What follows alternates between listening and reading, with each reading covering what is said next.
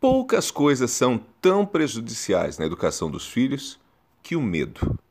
Sim, muitos pais têm medo de educar os filhos, porque educar requer impor e estabelecer limites.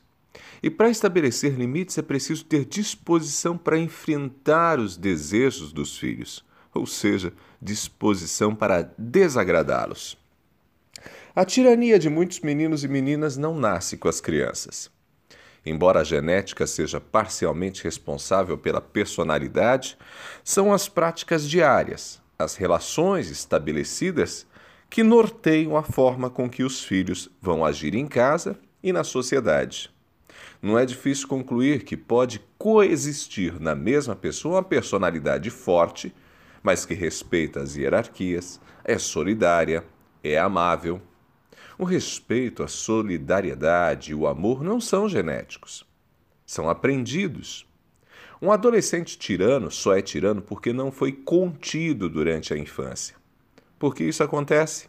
Porque muitos pais têm medo. Medo de educar.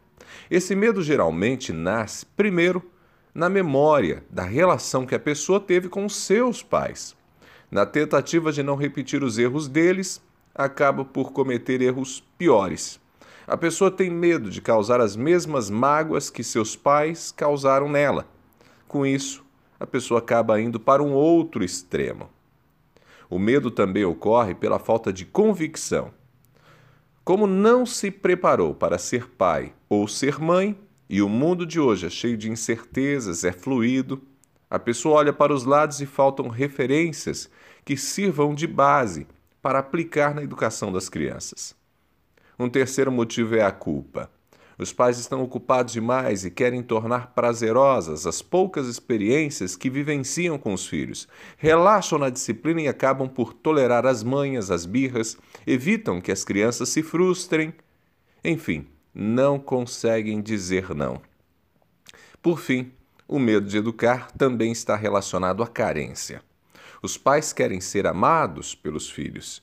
Dizer não, disciplinar, estabelecer limites são práticas que desagradam os filhos.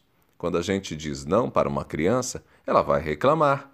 Dependendo da personalidade, pode ficar de bico por horas e até um dia inteiro.